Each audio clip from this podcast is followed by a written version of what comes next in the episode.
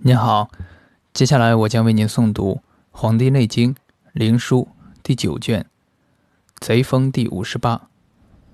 皇帝曰：“夫子言贼风邪气之伤人也，令人病焉。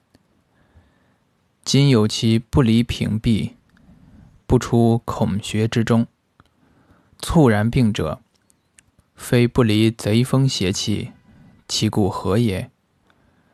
岐伯曰：“此皆常有所伤于湿气，藏于血脉之中，分肉之间，久留而不去。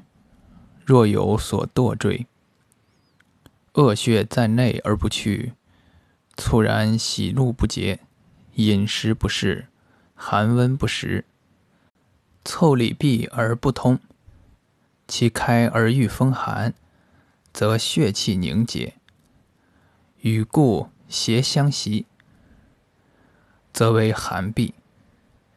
其有热则汗出，汗出则受风。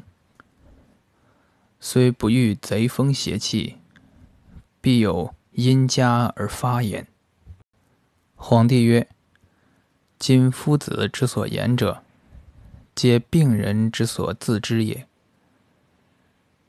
其无所欲邪气，又无触涕之所至，猝然而病者，其故何也？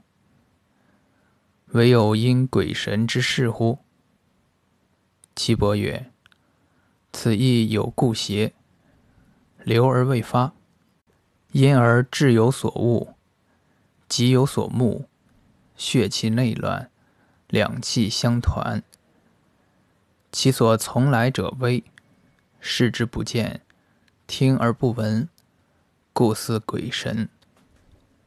皇帝曰：“其助而已者，其故何也？”